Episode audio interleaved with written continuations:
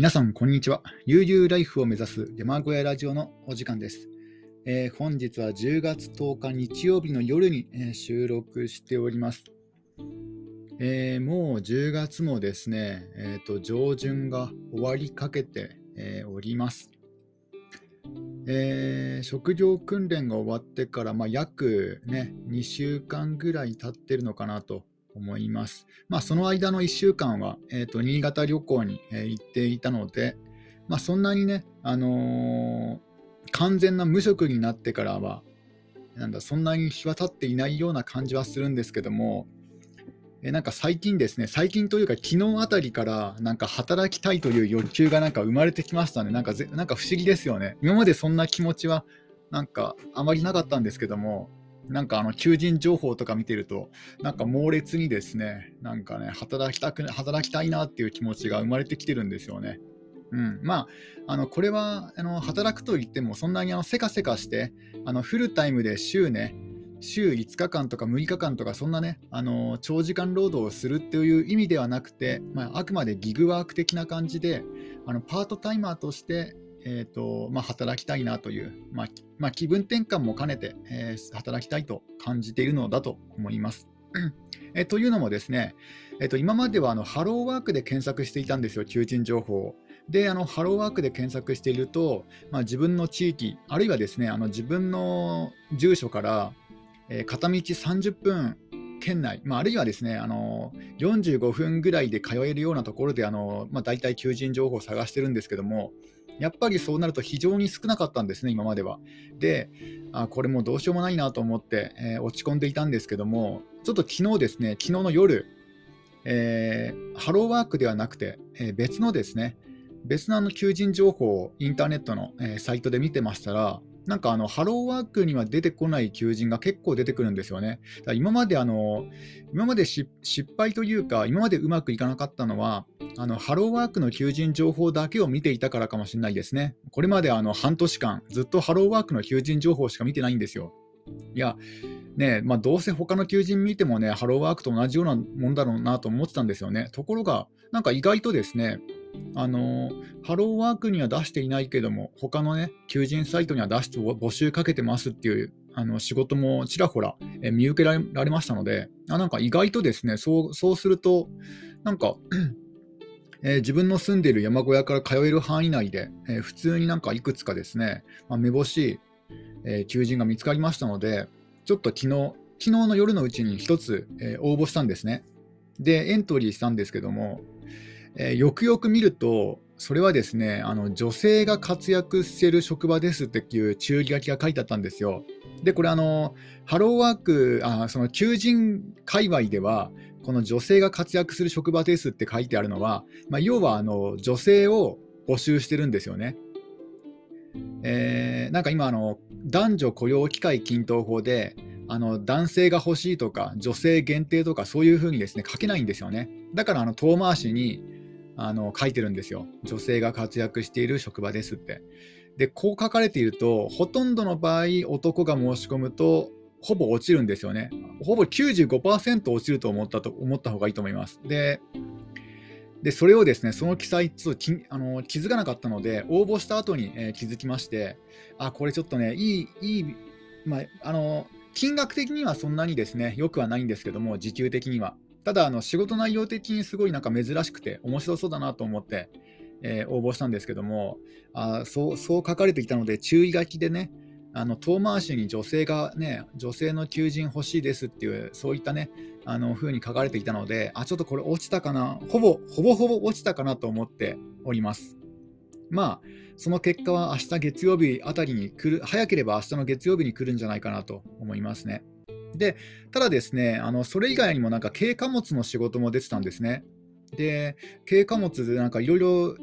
インターネット上で調べてみると、なんかギグワーク的には結構いいんじゃないかなと。なんかあの、ウーバーイーツの延長線上的な、えー、仕事っぽいんですよね。あの、やったことないから何とも言えないんですけども、なんか結構フレキシブルに働けるような、あの、自分の好きな日数、えー、自分の好きな時間、まあ、もちろんあの、お客さんのね、あの、そういった企画の時間とかそういうのにも合わせなくちゃいけないかもしれないですけども、ただ、他の仕事に比べれば断然なんか融通が利きやすいとは思いました。うん、なので、あのー、今、今募集、今応募している、えー、エントリーしているですね、あの求人にもし落ちたら、ちょっとあの軽貨物の方もね、あの考えてみようかなと。でな、なぜね、軽貨物がいいかなと思ったのはですね、あの今現在ちょっとあの 2000cc の、え、ちょっと排気量の大きい、え、車に乗ってるんですよ。まあ、燃費はね、そこまで悪くはないんですけども、サイズ的にはそこまで悪くないんですけども、ただ、やっぱりあの山間部であの車走らせると、ちょっとね、大きいかなとか、まあ、あとは維持費が結構かかるんですよね。あの車検もそうだけども、あの自動車税、重量税、ね、結構かかってきますので、でね、良さ良さそうな経営があったら乗り換えたいなとは常々思っていたんですよ。なので、あのこのこれを機会に、その軽貨物であったら、ね、どうせ仕事で使うし、ひょっとしたらね、経費で、なんかね、あの個人事業主ですからね、あの軽貨物っていうのは。だから、ひょっとしたらね、その車両の購入費も経費とかでね、落とせることになるんじゃないかなと思いまして、ね、仕事でも使えるしで、プライベートでも使えるかなと、えー、思ってますので、なんか軽自動車、ね、あの欲しいなと思ったんですよ、軽貨物車。うん、だから、えー、まあ、今のね、貯金が少ない段階で軽貨物車購入するのはかなりね、リスキーなんですけども、どのみち、今乗っている車も、あの来年には、えー、車検もあるし、えー、あと自動車税も高いし、だから、え乗り換えるというよりは、ちょっと一時的に、えーとまあ、三輪だからですね、三輪だからまあ車を置いとく、保管するぐらいのスペースはあるので、一時的にちょっと、えーね、車検一時抹消にして、えーね、車を置いておいて、である程度ですねあのお金が稼げるようになったら、またね、普通自動車に乗り換えるっていう方法も取ろうかなと思ってます。それまではちょっとね、あの軽自動車で節約しようかなと思ってるんですよね。だから、タイミング的にはちょうどいいかなと思います。あのね、軽貨物を買って、軽貨物車を買って、あのね、あの軽軽貨物をやるというただ、ね、もしこれで、ね、あの軽貨物始めて、なかなかこううまくいかなかった、で早くあですぐやめだとかなったら、もう完全にこれ赤字ですからね、軽貨物買った分。だからなかなかちょっと踏み出しづらいんですけども、うん、ただ、ね、YouTube とかで見る限りでは、なんかそんなに悪くないような仕事っぽいんですよね。で、結構稼げてるんですよね。なんかあの YouTube、まあ、あくまで YouTube がね、ソースですけども、なんかあの、えー、最初の1ヶ月は全然稼げませんでした。で、給料は、えーと、32万円でしたとかね。あ、でも32万円だったら全然いいかなと思ったんですよね。で、まあ、もちろんあのガソリン代とかもそこから引かれると思うんですけども、でもね、あの、初めての、始めた最初の月で32、2万円とかってすごくないですか？まあもちろんあの、えー、確かその人は、まあ、朝からね夜遅くまで配達してで1ヶ月のうち25日間あの配達してるっていうねそういった情報だったんですけどもそれにしてもねあの始めた最初の1ヶ月目でね32万円とかすごいなと。まあおそらくそれはあの東京とかそういったね都市部の話であって今自分が住んでいる山間部だと、まあ、その半額ぐらいになってしまうんじゃないかなと、本当になこう家と家の間隔が広いですから、うん。まあ、それでもね、あの小屋暮らしであれば、月10万円とか稼げれば十分やっていけますので、うん。まあ、軽貨物やりながら、キャンプ場開拓、余った時間をキャンプ場開拓したりとか、創作活動したりとか、そういうふうに使うのもいいんじゃないかなと、特にあの冬場なんてあのキャンプ場全然お客さん来ないと思うんですよね。だから、えー、そういった副業、あの複数の仕事と書いて、えー、副業で、その副業の一つとして、えー、軽貨物やってみるのもいいんじゃないかなと思い始めました。うん、ちょっとですね、明日もし今応募している、あのー、求人の、えー、落選が、落選の結果が届きましたら、ちょっとその軽貨物の、まあ、少なくとも相談だけでもしてみようかなと、ちょっとね、あのー、いつぐらいから始められますか、まあ、ちょっとね、猶予猶予を持ってもらってとか、なんかあの募集、うん。なんか、まあ、軽貨物だったら定期的にね、あの募集かけてると思いますので、そんな急がなくてもいいんですけども、まあちょっと、えー、ね、あのー、参議院開拓するためのお金も稼がなくちゃいけないし、てか、なんかそうなるとあれだな、論理がなんかおかしくなってますよね。あの軽貨物車を買って、で、あの軽貨物を始めてお金を稼ぐってなると、まあね、まあ、まあ、必要経費ではあるんですけども、もし失敗したとき、ちょっとダメージが痛いですよね。うん。あ、ちょっとドリンクを飲みます。まあ、でも、どのみちいついつかはなんか軽自動車に乗り換えようと思っていたので、まあ、それが早くなっただけですから、まあね、あのー、特にそんなには損は損にはなってないんですよね。うん、だから、ちょっとね、このタイミング、まあ、思ったよりもちょっと早かったかなともね、来年あたり、まあ、来年車検なので、来年ね、あの軽自動車に乗り換えてもいいかなと思ってたんですけども、ちょっとそれがだいぶね、早くなるだけなんですけども、ただ、軽貨物悪くないなと思ったんですよ。うん、で、あの軽貨物が続かない人っていうのは、なんか思っていたよりも稼げなかったっていう方が多いんですけども、ただ、あの小屋暮らしであれば、ね、そんなにね、あの家族を養うわけでもないので、あの何十万とね、20万、30万と稼ぐ必要もないので、だから全然ね、あのガソリン代が捻出できて、プラスアルファで、まあ、5万円から10万円稼げればいいかなと、ね、そのぐらいに考えてますので、うん、だから全然ありかな。しかも自分、あの車運転するの好きなんですよ。あの自分ですね、あの人の運転とか乗り物はすごい酔いやすいんですよね。だからフェリーでも酔ってしまったんですよ、あの帰りのフェリーで。で、結構気持ち悪かったんですよね。で、もう結構ほとんどの乗り物に酔うんですよ。えー、バスとか、電車とか、ね、飛行機とか、ほとんどフェリーとかね、えー、結構大きなフェリーだったんですけども酔いましたからね。だからほとんどの、えー、乗り物で酔うんですよ。人の運転だと酔うんですよね。ところが、なぜか知らないんですけど、自分が運転すると酔わないんですよね。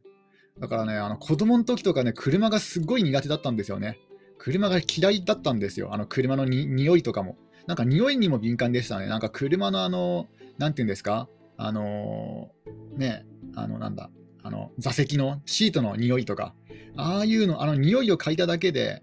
ね、あの、なんか酔っちゃうんですよね。で、すごい嫌いだったんですけども、で、全く興味なかったんですよ、車。でも、あのね、免許取って、で、初めてね、あのね、車、まあ、あの通学のために車が必要だったんで、あの車、まあ、しょうがしょうがなくはないけど、そそんなね、まあ、自然自然な感じで受け入れて、えー、車買ってみたんですけども、えー、まあ最初はですね、最初は自分の車じゃなくて、親のお風呂をね、運転したんですが、なんか全然酔わないんですよね。自分の運転では酔わないんですよ。なんか不思議なことに。で、そっからですね、あ、なんか車っていいなとかね、えー、思えてきて、えー、で、えー、そんな感じで、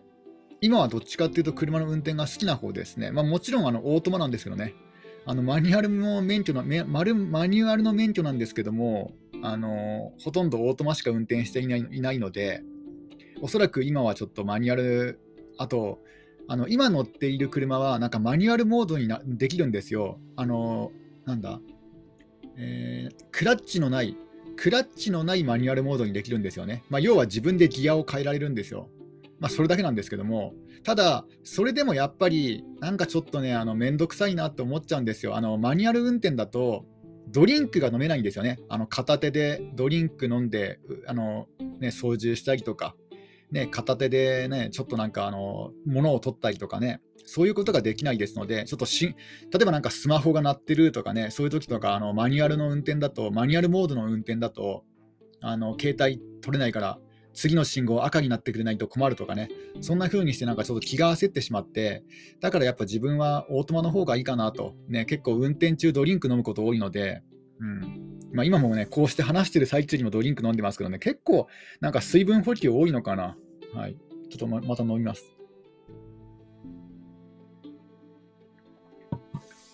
そう、そんな感じでですね、オートマの運転は結構好きなんですよ。うん。だから、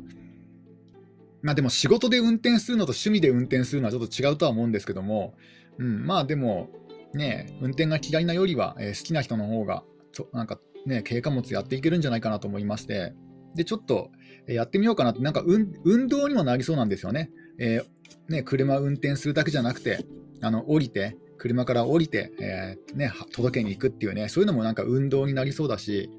なんかちょっといいかなと思って、えっと、始めようかなと思っているところです。で、結構あの自分の住んでいる地域でも募集があったってことが、これがあの、ね、驚きましたね。うん。こんな山間部なので、えー、そんなそういう軽貨物の仕事とかほとんどないかなと思っていたんですけども、なんか意外とね、あのあったので、ちょっと、えー、まあ、まずは今募集、今応募している、あの求人のあの結果待ちですね。まあ、そっちが、もしね、もし万が一受かったら、まあ、そっちでいいかなと。そっちはあの片道30分ぐらいのところにある、ね、あのー、会社なんですけども、えー、パートで。で、お給料は結構、結構低いです。うん。あのー、最低賃金にプラスアルファっていう感じなんですけども、ただなんか伸びしろがね、ありそうな感じだったので、ちょっと、ね、で、なんか、そこでもしな知識とか、えー、技術を身につけることができれば、なんかあの山林で、えー、自分でも副業としてやっていけるそうだなとか思うね、そういった内容だったので、うん、ちょっとね、あの興味があったんですね。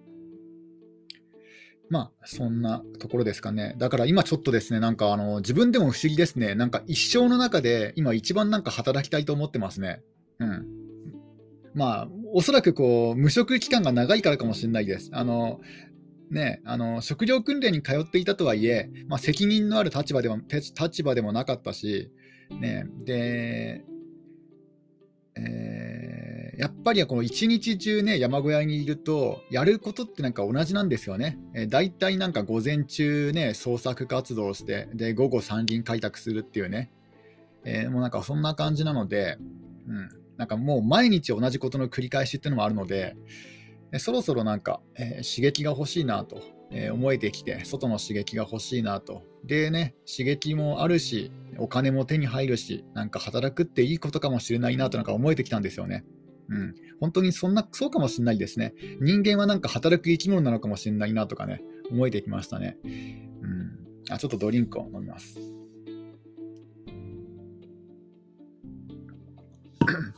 そもそも働くっていうのは本来は、えー、良いことな良いことな気がしてきましたね。なんかあの変な上司が上司に当たるとかね、あのー、変な責任を負わされるとか、ね、あるいはね怒鳴ら怒鳴られたりとか、あとは長時間労働とか。休みが少なかったりとか。するだけでなんか嫌に感じてるとは思うんですけども。ただ仕事そのもの。例えばね自分から進んで責任を背負うとか。ね、結構これなんか人間にとって、ね、大事なことな気がするんですよね。あの、鬼滅の刃とかもそうですもんね。なんか自分から進んで責任を背負いますもんね。なんか、だから、なんか日本人ってなんか責任っていうとなんかどうしてもね、あの、人に押し付けるものっていう、そんなね、感じがしますけども、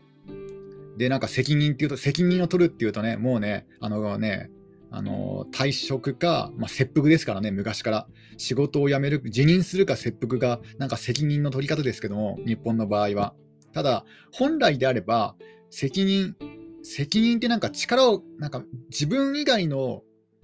なんだ、えー、自分以外のためになんか頑張るってことじゃないですか、要は、責任というのは。誰かのために頑張るってね、これ結構、この考えってね、結構大切なんじゃないかなと思いました。なんかね、あのー、空手家の大山正達先生も言ってましたけども、言ってたっていうか本に書いてありましたけども、なんかね、あの、自分のためだったら人はある程度以上強くなれないって書いてあったんですよね。そう、だから自分のためだと、もう限界があるんですよ、強さに。さあそこにね、あの人のために頑張るとかね、何かのために頑張るとか、ね、何か責任を背負ってるとかね、そこでなんかね、自分の持っている力以上のものが出せるんですよね。だからそういう時ってね、人間には必要なんじゃないかなと思ったんですよ。ね、あの結構ね、あのこういった、えー、山奥に、えー、一人で暮らしていると、もう本当に全部自分じゃないですか。えー、自分でも完結してしまいますので、特にね、えー、なんかね、こう、人のために何かするとか、そういう機会もほとんどなかったりとか、ね、せいぜい草刈りですよね。せいぜい道路の草刈りぐらいですので、人のために何かするって。で、まあ、それはね、責任軽くて、結構気楽でね、のほほんとしてていいんですけども、ただなんかちょっと物足りないなと。なんかちょっと刺激が欲しいなと。やっぱ人間はなんか、一人では生きていけない生き物なんかなとか、なんか最近はね、そういうふうになんか哲学的になんか考えるようになってき、えー、ましたね。やっぱり、やっぱりね、もう何度もね、昔からね、あの、言われてることですけども、この人という感じですよね。人という感じは、ね、なんか、あとは人間ですよね。人間というのはなんか人の間って書くからね、人の間を歩かないとね、人の間を生きないと人間じゃないみたいなね。やっぱり一人だと、うん。なんか物足りないなと。なんか人生ね、あの年年取った時に、なんか俺の人生って一体何だったのだろうなとかね、絶対後悔するだろうなと、一人でね、50年ぐらいね、山奥でポツンと一人暮らししてると、おそらく何らかのタイミングでふと我に返った時に、ああ、俺の人生一体何だったんだろうって絶対後悔する時が来ますので、だからおそらくあの山小屋暮らし続かないんじゃないかなと思いました。結構ね、あの数年間で山を降りられる方がね、あの結構いまいましたので、過去にも。1年とか2年、3年で。やっぱね、あのー、パートナーがいれば別かもしれないですけども、うん、男一人で、えー、小屋暮らし、えー、続けていると、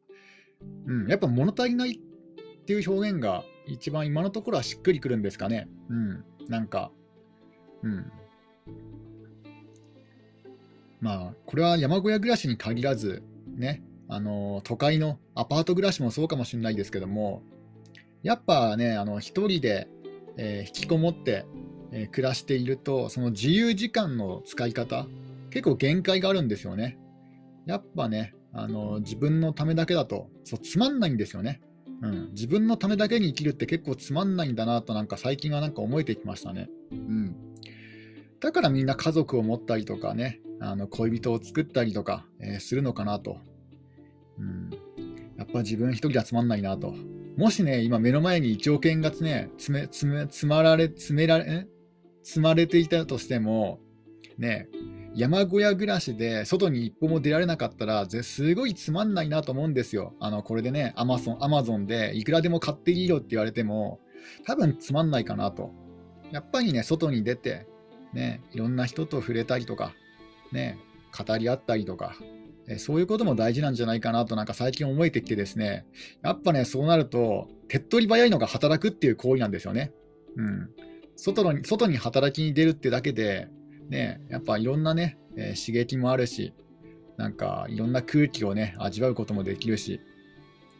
やっぱ働くって大事なんかなと改めてですね、もうこれはね、あのこのラジオを聴いている方はもしかしたらね、ほとんどの方が社会人の社会人の方で、でおそらくね、もう働逆に働きすぎて、ちょっとね、あのうつうつとしてる方も多いかもしれませんけどね、あの心を病まれていたりとか、ただ、あのー、逆に全く働かない生活が続くと、やっぱね、うずうずとね、働きたくなってくるもんだなと、人間というものは。なんか不思議ですね。で特にですね、あのこういったね、あの仙人のような仕事あ生き方は、まあ、年取ってからでもできるんですよね。えー、まあ、要はあの、ね、老後なんてまさにそうじゃないですか。あのえー、別に今やんなくてもね、あの老後、老後ね、あの逆に今しかできないんですよね、働くってことは。あのー、なんだ？その、癖がついちゃうっていうか、えー、のんびり、のんびり癖がつきすぎちゃう。あの、のんびりはね、悪いことじゃないないですけども、なんだろう、あののんびりならいいんですけども、のんびりが度を超えて、あの堕落になってしまうと、その堕落癖がついてしまうと、これはね、なかなか抜け出すのが厳しいかなと。で、あのと人間、年を取れば年を取るほど、なんか堕落癖がつくというかね、あの少しでも手を抜きたいとか、ね、あの例えば45歳、リストラ説、45, 歳45歳、えー、定年定年説でしたっけ？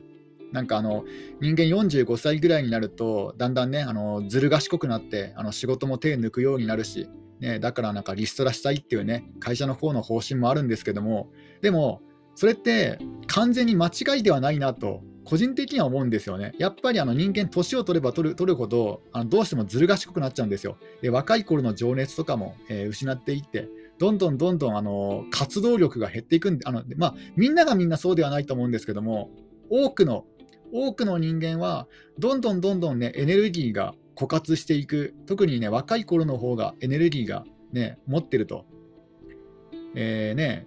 20代よりは10代の方がえー、なんかあの例えば10代のあのアグレッシブさってすごいですよね。だって部活動なんて1円にもならないんですよ。1円にもならないのに、ね、誰かが応援してくれるからとかね、あの試合に出たいとかね、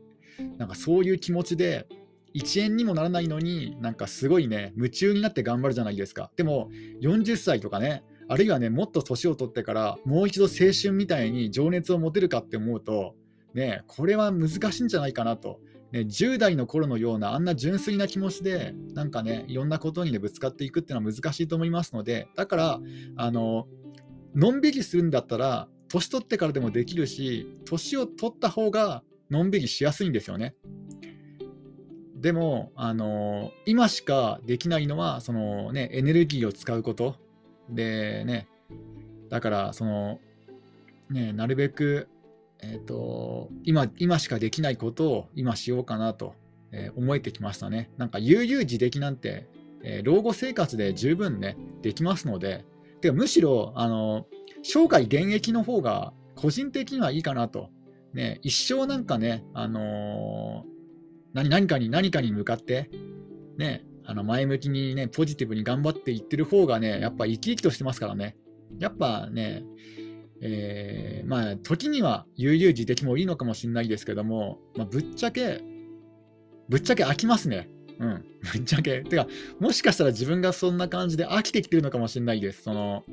午前中創作活動、午後参議院開拓。で、創作活動だって別にね、あのどっかに売り出すわけでもなく、ね、ただネットでアップするというね、特にね、誰かから誰かからあの仕事として与えられたものではなくて、ね、自分のなんだろう、マイペースに、えー、書いてますので、やっぱりね、あの自分のためだけだと、なんかある程度以上、人間頑張れないんだなと思いました。うん。だからちょっと今はですね、あの、自分以外のね、ためになんか頑張りたいなと思えてきたんですよね。なんか不思議だなと。こんな気持ち、今までね、一生のうちに一度もね、あの味わったことがないのに、なんでこんなね、あの正しい心になんかね、変わった変わっていったんだろうと、これ逆にこう小屋暮らしのね、良さかもしれないですね。逆にこうね、あのー、自分の心と向き合って、ね、あの悠々自適な生活を味わってみて、で初めて気づくと。うん、悠々自適は毎日だとこれはこれで苦しいなと。うん、やっぱ時々だからいいのかなと。うん、やっぱり人間こう、なんていうんですか、あの例えばなんか能、でも緩急が大事って言うじゃないですか。あの日本の芸伝統芸能でも緩急が大事で。ね、あのー、この人間の幸福はこうあざあざなえる縄のごとしとか言ってね、まあ、あるいはあの押せて押しては返す波のようにですね、こうね、忙しい時と、まあ、忙しいって言うとなんか、忙しいって言うとなんかあれなんですよね。あの心をなくすって書くから、まあ、忙しいっていう表現は嫌なんですけども、そのエネルギーを使って何かね、何かの対象にこう情熱を注ぐ時期と、まあ、あるいはね、すべてから解放されてちょっと落ち着く時期と、こう押しては返す波っていうのが大事なんだなと思いました。そういったリズムがですね。でも、あの悠々自適だと、もう本当になぎなんですよね。波じゃなくて、なぎなんですよ。もう波一つ立っていない。そんな生活を今送ってますので、え波の立っていない海で、ね、それをずっと眺めていて楽しいかどうかっていうと、時々にはいいかもしれないですけども、これ一生ね、ずっと波の立たない海を眺めているだけの人生っていうのもちょっとつまんないかなと。うん、なので、今はちょっと、正直ね、あの働きたいですね。うん。そのバリバリね、そのなんだろう、24時間働けますとかね、あんな感じではないんですけども、そうではないんですけども、ただ、なんか自分以外のなんかそういったね、もののために、なんか情熱をね、えー、燃やしたいと。このね、限りある命ですからね、このままね、あの悠々自適に何もせずね、無意に時間を過ごして、年老いてね、あの後でね、絶対後悔すると思うんですよ。俺の人生、本当なんか山にこもってなんか空眺めていただけだったなとかね、なんか絶対ね、それじゃ刑務所と変わんないじゃないかとかね、そういう風になってなんか後悔すると思いますので、ちょっとなんか今ね、あの猛烈に働きたいんですよね。まあでももは、気持ちだけですよ。あの、そんなね、朝から晩までフルタイムで働いたら絶対憂鬱になりますけども、ただ気持ちとしては、なんか猛烈になんか働きたいですね。うん。まあまあね、これ眠ってね、朝起きたらなんかだるいなとかなんかなってるかもしれないですけども、少なくとも今このね、あの配信している、あのじ今の今このタイミングでは、今の自分の正直な気持ち、猛烈に働きたいですね。まあ、そんな感じなので、え皆さんも、え頑張っていきましょう。それでは皆さん、今日も一日楽しんでいってください。終わり。